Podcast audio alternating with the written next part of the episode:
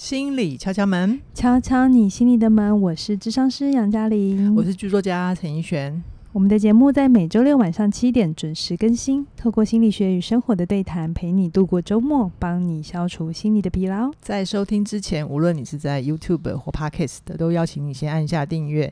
现在我们也有 IG 的账号喽，啊，请搜寻起点起点文化，嗯、然后把我们觉得把把你觉得。好听的节目分享给你身旁的朋友，这都是对我们非常大的帮助。嗯嗯，已经有点可 我我我其实已经录到第三集，我累了。好好，我觉得啊，呃，今天要跟大家聊的就是我我平常常做的事情。是平常啊，就是呃，杨老师、邱老师上课的时候，我们其实都会跟在后面嘛。对对，你们帮忙值课。对对对，然后我其实最喜欢的一个 moment 就是在。课间的休息时间跟学员聊天，有有一些就是有一阵子会经常进进出出教室的学员就比较熟。是，那我最近就跟一个刚上完 CIA 的学员聊聊他最近生活的变化。嗯，然后他就跟我说，嗯，他觉得原本他自己在职场上或者是生活上、个人上的有一些困扰，嗯，确实进教室之后他已经慢慢改善了。是，嗯，但他也可能因为有点被。老师们开了天眼，嗯，他就好像会比较容易看得出来，他的家人为什么在一些某些情绪里循环，或者是某些行为模式里面走不出来，就很痛苦又没有办法觉察，所以他就很希望他的家人跟他一起变好，嗯，想要鼓励他的家人一起来上课，其实也是好意啊，他其实就在帮我们招生这样子，但他一直都觉得家人好像就。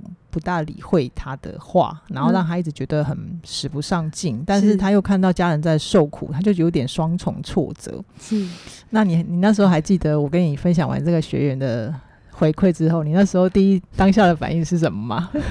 我就因为这个问题，我被问过 N 次，嗯，就是。嗯老婆来上课，然后很想要把老公抓进来；要不就是妈妈来上课，很想把小孩抓进来，进来。然后那个呃呃同事就是学生上班族来上课，然后就很希望他老板送进来，或老板想要把底下的人送进来都有。对。对然后我听完你讲，因为我常处理，我就说，我就叹一口气说：“唉，这时候还不是时候，时候还不到。”对，嗯，那怎么说呢？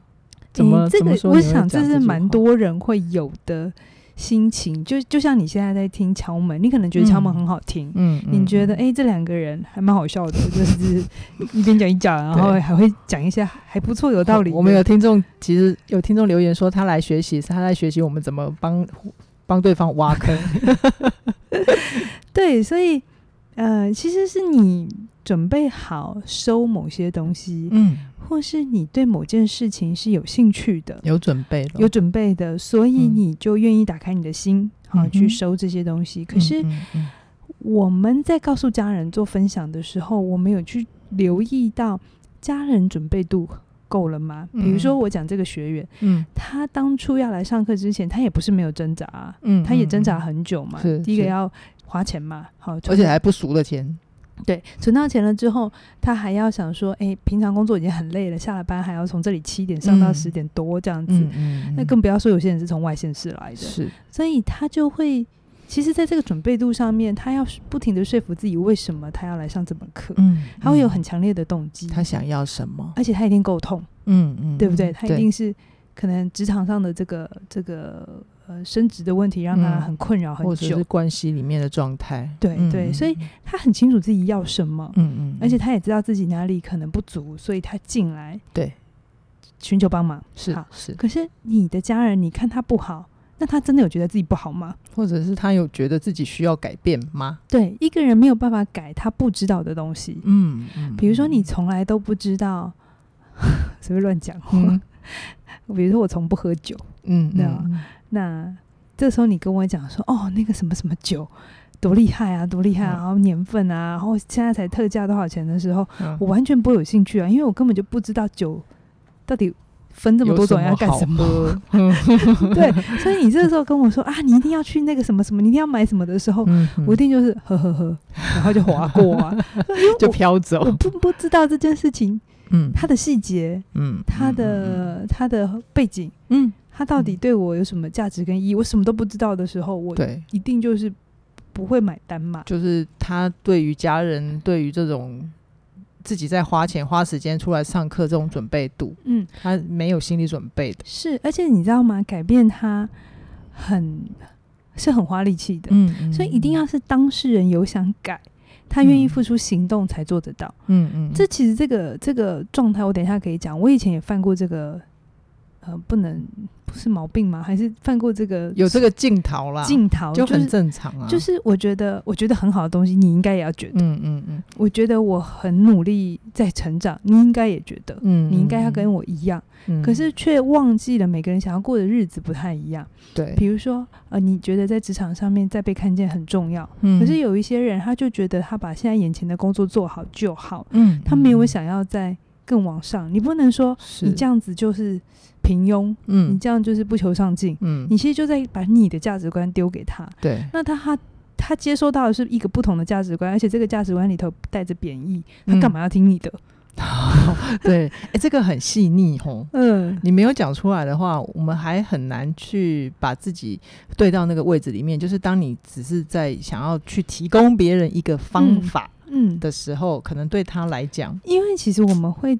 对于成长都带着一个成长是好的哦的印象的印象嘛，嗯、就大部分也都是这样嘛。嗯、一个人通常就是希望自己更好，所以他去学，对，他去阅读，他去改变。嗯嗯嗯、可是我们却很少去怀疑，一直到我们最近有声书评也有在开始录一件事情，就是无止境的成长一定是好的嘛？嗯嗯、比如说艺人公司之后，嗯嗯彼得原理，我们这一集上的时候，那个上了吗？好像已经应该上了，上了。彼得原理啊，艺人公司，其实开始有一些书是在讲成长这件事情，你可以停下来想一想。嗯，那你看哦，如果我们一直一昧的把我们的价值观想要丢给对方，觉得你经验好的事，他就应该要经验。嗯，那你这里面就第一个带着一个很隐微的东西，叫做你比较好。对对对，比较优优越。对，然后。呃，我比较知道该怎么做，嗯、所以你要听我的。所以那个角色就会变成我们从家人，嗯、特别是家人，嗯，变成了你会更敏感。对，你会变成是变成他的老师，嗯。嗯，然后我自己的经验是，你越想当你家人的老师，你越想控制他，嗯，对方就会越抗拒。其实这个我自己也有切身之痛。怎么说？其实我觉得，我听那个学员这样跟我聊，我就想起我自己过去也有这样的状态啦。嗯，就是呃，刚刚进起点，然后就大概所有的课程都学完一轮之后，就会特别对于家人的某些状态会特别的 看不过去。对，然后就会想要说一两句。嗯，嗯，那你知道他们的反应是什么吗？你你跟谁讲？你弟还是你妹还是你妈？诶、欸，比较多的应该是我妈啦。反正反正陈妈妈没有没有在听节目的，没关系。她要是哪天突然听了，我不知道。反正好好再说，这是我们母女的之间的事哈。好，就那时候，她就她确实就会有一些情绪，她就会她、嗯、就也很直觉的跟我说：“你你知道吗？你这样子跟我讲，都让我觉得。”现在是谁在？谁是妈妈？就是他没有放掉那个概念，是他就会觉得母亲好像就一定要有一样一定的地位跟或者是尊严吧？对，那他其实听我这样子去说，他应该怎样，应该怎样的时候，他是感觉到不被尊重的，他被嫌弃了，没错。哦，没错，所以你要他来学的时候，他更抗拒。对，而且，嗯，首知道我的朋友就会知道我，我有那个圣母情节的镜头嘛。嗯，对，就你可以不用再重复这件事，你现在没有喽。就是我之前，我之前，而而且我那时候在跟我妈讲这些话的时候，那个镜头还特别严重。是是是，对，所以这就是我的经验，所以我就很有感。就其实。当你刚刚杨老师讲的嘛，当你的家人没有准备的时候，他们很大的几率就是直接给你关门的。是他只想当你的家人，他不想当你的学生。对，没错。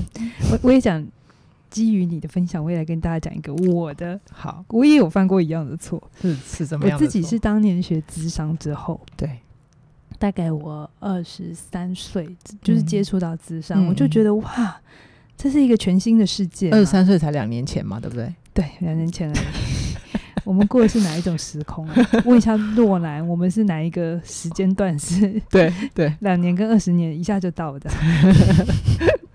继续。然后呃，那时候我我记得我刚读智商的时候，然后对于应该怎么说话，然后对于人跟人之间那个尊重，我特别的有感。嗯嗯。然后我就回家。嗯。回家之后，我就会很想要改我爸妈的脾气。杨爸爸、杨妈妈也没有在听节目哈，应该是没有。特别是我爸，因为其实我爸妈很爱斗嘴。哦。那以前我曾经有一段日子是好希望他们离婚哦。哦。就是我会去去告诉我妈说，我们都大了，你干嘛干嘛一定要待在这里？这样 就就是我那时候有一个非常强烈的介入跟欲望，就是我不要你们这样的。嗯嗯。你们这样。一天吵，你就直接你就直接认定他们这样子是痛苦不好的，对，其实是我自己痛苦，嗯，可是我一直说是他们痛苦，你把你的需要放在他们身上了，对。然后后来我就因为学智商啊，就懂一大堆事情了嘛，对不对？然后我就回家，我记得那时候好像是某一次我从学校坐车，因为我那时候就住校，对，很很久回去一次，嗯，然后。吃饭，我大概只有我吃饭时间会跟我爸坐在同一个一个空空间里，嗯，然后我不知道讲到什么，我就跟、嗯、我就还蛮义正言辞的说应该是怎样怎样怎样怎样，嗯、然后我爸就整个俩拱，他的脾气，因为我就说可能，我就他他手上的碗还完整吗？还是已经破碎了？记得了。我应该是直接挑战他的权威，就像你刚刚你妈说，嗯，他仿佛觉得谁是妈妈这样子。嗯，但我那当年就觉得，到底面子重要还是道理重要？嗯，没有。其实那个当年太年轻到不懂面子的，没错，没错。他对于一个人的价值，嗯嗯嗯。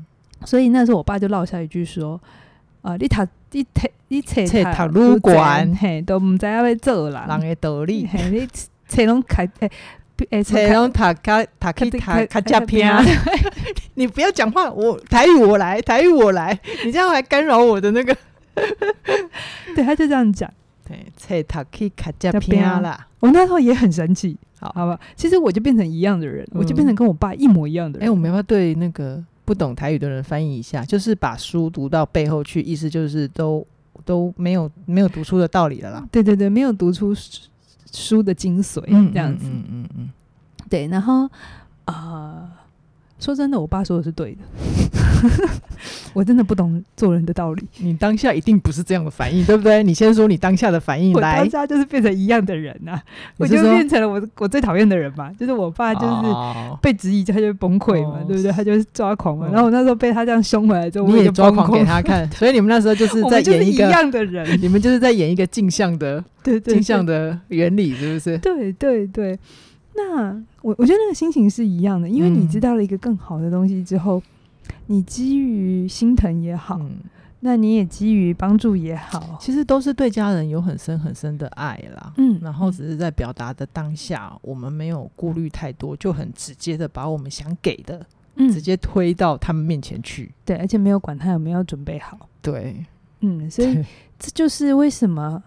每一次学员问我说：“老师，我要怎么把谁送进来的时候，我就会说：嗯，其实啊，现在最有感的人是你啊，你要不要自己来就可以了？嗯，而且你自己来，其实身边的人，因为他们跟你互动嘛，他们也会有机会受到一些潜移默化，可能是这样了哈。但当然是最好的，最好的结局就是。”呃，你来，然后他感觉到你有变化，然后他因为你的变化之后愿意来，然后这是正向的循环。是，但是我说这是好的故事结局，但大部分不一定，大部分就是你来，你感觉很棒，然后他无感。嗯 嗯，那他无感。嗯，你你有什么损失吗？没有损失啊，你还是有好的变化啊。没错，没错。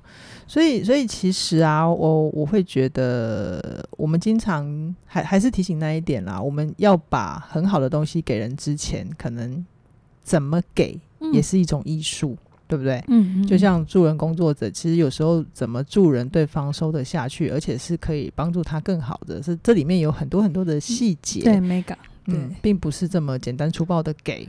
不是你想要觉得说你想帮人，你就帮得到人，嗯，也不是你觉得你觉得他好可怜，嗯，你就你的出手就一定对他是好的，是，是，这里面有非常多需要考量的东西，而且很复杂。就像我刚才讲，我后来才知道面子这件事情有多大，因为啊，等我自己也开始，他，他几乎是所有事情的关键。对对对，你不要小看，你不要觉得哦，就是这种嗯，中国人的 苛臼、苛臼，或者是这种莫名其妙的的无谓的尊严。哈，比如说，嗯，我自己后来也开始当老板，或者我也会要跟很多人互动。对啊，我就开始发现。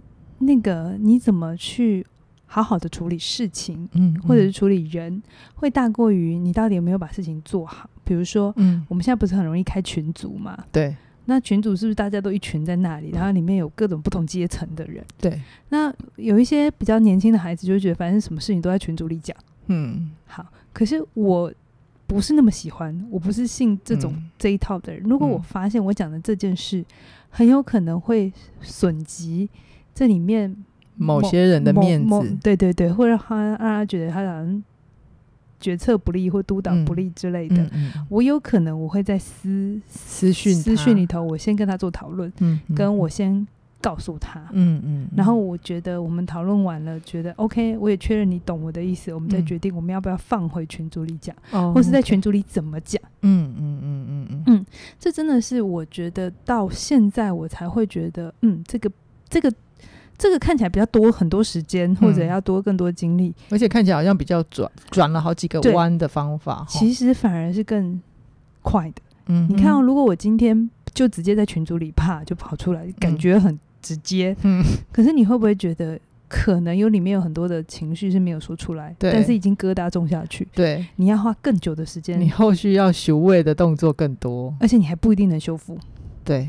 对，它风险反而更高哈、嗯。对，所以我后来觉得，你要一个人调整，比如说，好，一个人真的决策错误了，嗯，你在大家面前把这个这层纸撕开来，嗯，怎样证明你很厉害吗？嗯，或者是你要让他痛，然后呢？对，然后呢？你其实是在自己爽啊。对对对，所以到最后我就会比较是回到事情的本质，我到底要什么？嗯嗯嗯，呃，我是只是要他道歉认错吗？嗯，还是其实我真的希望下次不要再这样。嗯，如果下次不要再这样的话，能不能我有别的做法？对，会更圆满。对，嗯，对，所以我觉得很多时候，你希望身边的人改变，或者是你希望事情更好，有些时候是你要回头先检查你自己的做法是什么。嗯哼，这样会比较顺利。嗯，好，那如果有听众朋友，他确实也有一些好东西，不一定是成长学习啦，也许他就是有一些觉得好像会比较跟得上时代进步的概念，想要给他的亲爱的家人，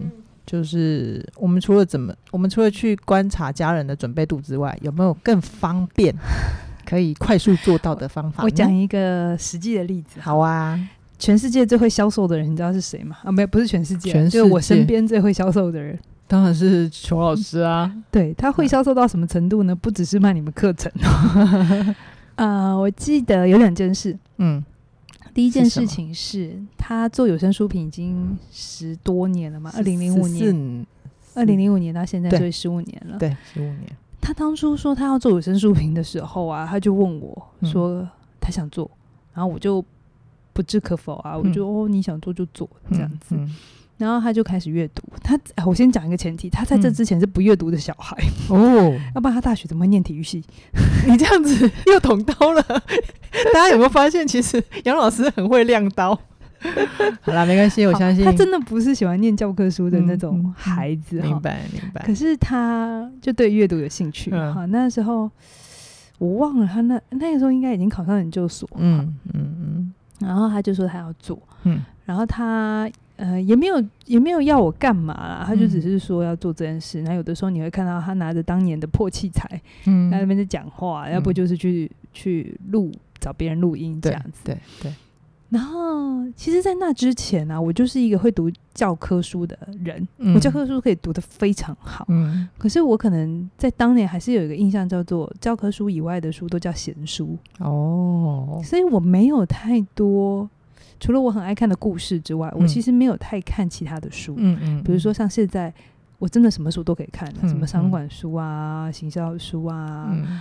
呃，科普的书啊，什么反正都可以看。嗯，我觉得那个根源真的是我还蛮感谢凯宇，他因为那时候要做这个节目，嗯，所以我们家会有永无止境出版社寄来的书，嗯嗯嗯，很多很多，嗯，然后那时候他从来没有逼我说读书很好，所以你要读，反正这些通通都长在我们家，对，然后我就看他读，然后有的时候我就无聊，嗯，然后我就随便拿了一本，嗯，反正书桌上书架上有一堆书，随便我选嘛，嗯嗯，我就读了。他创造，他给你创造那个环境嘛？我不是第一本读了就觉得好读，我可能就是呃偶尔翻一翻，哦还可以这样子。然后到某一次，我忘了我翻到哪一本，我真的觉得哇塞，写的太好看了。嗯，原来书这么有趣哦。哦，我觉得它就是我生命里那个生命之书。你知道，你会在跟某一本书相遇之后，嗯，真的整个爱上阅读。嗯，我当年我有点忘了是哪一本，整个被点开了。心理学相关吗？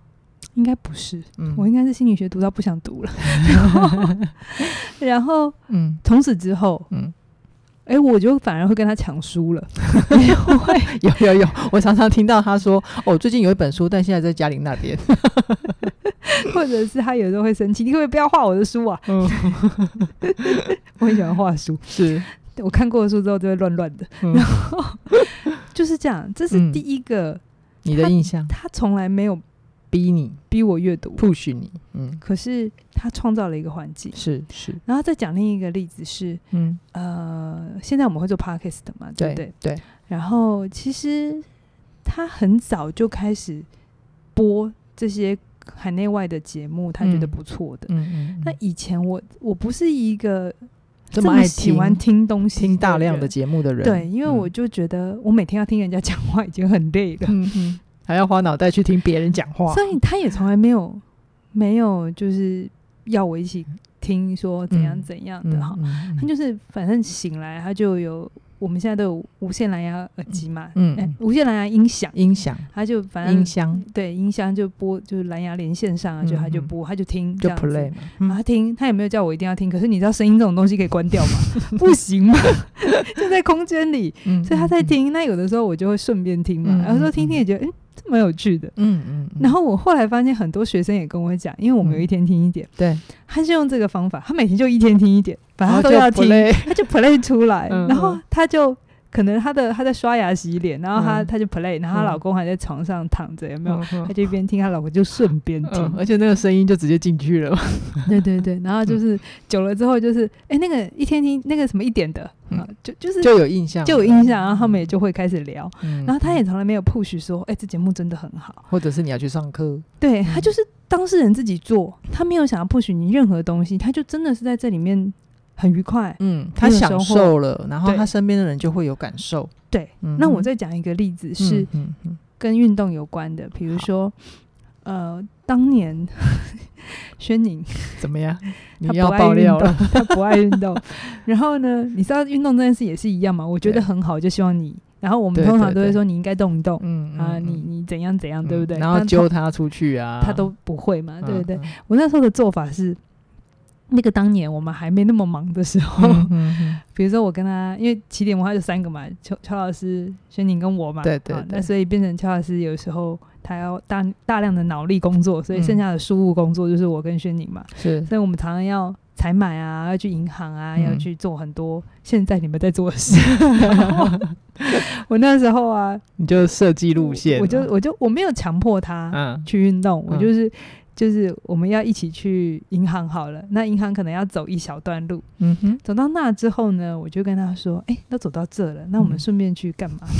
嗯、然后就再走一段路，嗯、比如说植物园嘛，对，就是起起点教室在博爱路上，啊，其实离博物园，哎、欸，离植物园也不远，在以前没有这么忙的时候，嗯，我们我真的是这样慢慢的。养成他可以走路的习惯，以前他就不走路的，他就觉得很累。哦，他真的很公主哎！我真的是 这几集节目录下来，我才知道，天哪，我们的轩宁学姐以前是这么公主般的生活。是，所以她现在当妈妈之后就不能当公主了，所以有一种崩溃的状态。对，你创造轩宁的环境了，就是慢慢的，嗯，一点一点的，在他可以承担的范围里头，嗯，再往前一点，再往前一点，那最后。后来他自己要结婚之前，他自己要就是就塑身嘛，哎，他自己也会去走啊，而且是他自己帮他自己规划路线。嗯，这件事我也从来没有跟他说你应该怎样，嗯，而是我们就一起去做，然后还蛮愉快，这整个过程都是愉快的。他不是带着压力的，他不是带着一种评价式的，好像你不做就一定会怎样，我恐吓你，你会变糟，你会变烂，你会怎样怎样这样子。所以其实如果我们有其他的学员也很想要分享我们的课程或节目的话，比较好的方法好像并不是去 push，而是另外一种去创造那个环境，去吸引他的家人跟他一起 enjoy。对，如果你你的朋友已经是很愿意收的，然后你们平常就有在交流，你直接当然就把链接给他就好。对。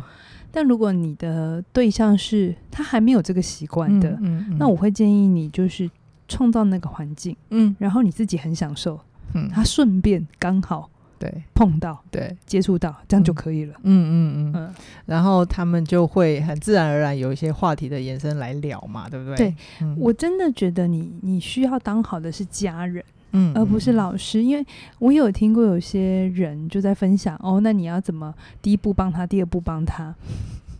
我听一听之后，我都会有一种，我其实觉得这样行得通吗？第一个是这个，第二个是那本质呢？本质的关系本质就不见了。嗯，你在那个教育跟教导的过程，嗯，除非你是他妈，跟他是爸，嗯、就是就是本来就有一个教育的角色在里头，嗯、否则如果他是你的。家人、同事，嗯，呃，甚至是伴侣，嗯，其实反效果会比较大。好，这是我生命深刻的经验。好好，所以我，我我觉得我们今天这一集很棒的，就是我们也先谢谢很多朋友对我们的支持。嗯，那如果大家真的很有心想要去分享，呃，起点文化的课程的话，我觉得接下来杨老师要推出的这一门线上课程。我觉得会还蛮老少咸宜的，是，嗯，因为他是在教大家怎么跟压力共处嘛，对不对？那我觉得如果呃太太生硬，或者是太、嗯、有一些含金量太高的课程，家人们一一时半刻还没办法接受，我觉得这一门课可能会是一个很好的入口哦。对，啊，我知道，你就是先买了，买了之后就 play 给他听，对。对，这这样会打击到我自己的那个收收营收哎。好了，营造环境嘛，我不 care 这件事，营造环境。对啊，你就是家人，然后反正我十月十二号，哎，我们这一集录，我们这一集出的时候的隔两天，好就上市了。心理免疫力是我今年度的重磅，提升你的心理免疫力。对对，今年我就只有这门课，没错。对，那这门课就在讲压力，然后我们日常生活里有各式各样的压力，工作压力。财务压力、关系压力什么的，嗯、那到底这些压力应该怎么去应应它？嗯，在这门课里头，我有五大的策略，是大家都可以去收听。那我尽量讲的非常的浅显易懂。嗯，我已经我已经听完了，里面有非常多好听的故事，真的是浅显易懂、呃。然后很多实作是真的。简单的做法，嗯，然后你们大家可以试试看，嗯嗯，因为你有的时候要去因应压力，不是去消除它，对，你越想消除它，你压力会越大，越大。可是你可以有好的第一步，嗯，或者是你可以有比较呃。让自己安心的几个策略，嗯嗯、对，那我觉得这是一个好的开始。嗯，而且杨老师他并不是只讲思考上的，他还会有很具体的关于你的身身体上的放松，是或者是怎么去抓回你的专注力，其实他都能够去帮你减轻你的压力。是，嗯，所以呢，如果你真的觉得很喜欢，然后你也希望你的家人跟你一起改变，重要的方法不是把它变成你想要的样子，而是你就是。创造那样的环境，境你就你就听，嗯、他就一起听，他顺便听，他可能你觉得好棒的一段，他就是没听完，那也没关系。对，就是让他知道有这个东西。重点是重点是让他能接触啦。对，让他有需要的时候，他哪一天真的够痛的时候，他会记得啊，你好像跟他讲过这件事，然后回头来问你。没错，这个时候就是一个好的时机点了。是是是，而且这一门课，呃，依照起点的惯例，应该也是先九九九开卖，嗯，对吧？对，我有考虑要再涨价。好啦，反正我们现在就是应该是九九九先开卖。那基本上我觉得压力这种议题啊，就是五倍五波比啦，你就先当头香有钱也没关系，反正你就先买起来，九九九先买起来，一定会有用到的一天。如果你用不到，我也觉得很棒。但是如果有一天你需要，它就是已经在你的口袋名单里，然后你随便 play，你就会发现杨老师就在你身边，告诉你应该怎么度过现在的难关。哇塞，有人买了之后都一直用不到，表示他们生活里没有让他感觉有压力的，对啊，那也蛮厉害的哎。对啊，对啊，所以是不是真的就是当香油钱就好了？而且九九九真的，嗯，真的很好入手啦。嗯，对，大家不要再来，就是我们等万万一已经涨价了，又在那边跟我们说拜托了，给我折扣嘛，何必呢？我过两天要开卖了，你现在先准备好，ready，然后下面的链接点进去结账就搞定了。你现在哇，你是不是因为在跟开乔伟老师久了之后，哦、你以前也是对于要销售啊？嗯要跟大家说一个你你觉得很棒的，希望他去采取行动，你都会有很多的抗拒。我有心理压力，对，对我有心理压力，这也关系到我自己的金钱议题。这我们下一集再聊喽。不是，等一下，等一下。但因为你在这边久了，凯伟老师就一直做这件事，对不对？嗯。嗯，所以你久了之后，对于讲这些事情都变得很自然。对，对，其实其实凯宇老师他在为我示范的，就是一种对于专业的自信嘛。嗯嗯，对不对？那我们要怎么样过得好？我们为什么能够一直？有一些很好的正循环，无论是我们跟学员的，或者是我们自己财务上的、是经历上的，他确实就是我们必须去打造这样的一个环境啊。所以你有没有发现，凯宇从来没有说服你，是他也从来没有教育你，对他就是一直在做这件事。对对啊，就是我说的，他就是一直看书，然后一直在听这些东西，啊、然后你在他旁边久了就变成那样。对，所以家人是一辈子的功课，好吗？好的，你没有，你不需要。